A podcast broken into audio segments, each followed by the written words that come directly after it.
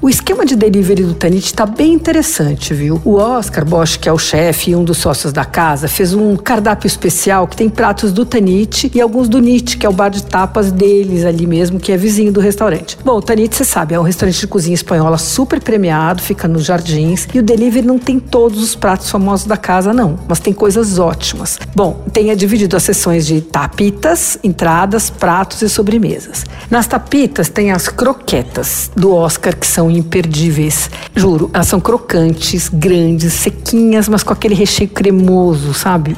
Bem típico das croquetas boas da Espanha. Tem de ramon ibérico, de lula e de fungo portini. Eu não sei dizer qual é a melhor, viu? São todas incríveis. A porção com quatro unidades custa 30 reais. Tem também o sanduichinho de pancheta, que é feito no ban, aquele pão é, chinês cozido no vapor, que é maravilhoso. E aí tem a clássica tortilha de batatas, né? Essa custa 32, mas olha, você almoça aquilo tranquilamente, é um, um pedação assim. Entre os pratos mais famosos do Tanit tem o fideuá, no caso deles é feito com lula. Eu não sei se você já comeu fideuá, é como se fosse uma paella, só que em vez de levar é, arroz, ela leva macarrão cabelo de anjo, picadinho assim, fica quase parecendo um arroz comprido.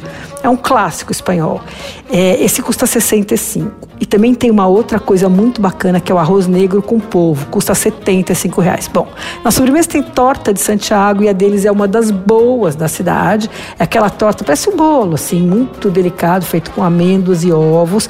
Vem aquele açúcarzinho por cima, assim, e é servido com creme inglês. Custa 25, é caro, mas vale a pena. Esse aí eu garanto. Ah, tem uma coisa importante. Além da limpeza e esterilização que o momento exige, o chefe me disse que as embalagens são todas abertas e lacradas na cozinha, são todas manipuladas por gente com luva e que os funcionários estão trabalhando em esquema de rodízio, de assim dia não, para não encher muito a cozinha e que só tem vindo trabalhar os funcionários que têm transporte próprio. Os que precisam de transporte público foram dispensados, segundo o chefe. Você ouviu? Fica aí. Dicas para comer bem em casa com Patrícia Ferraz.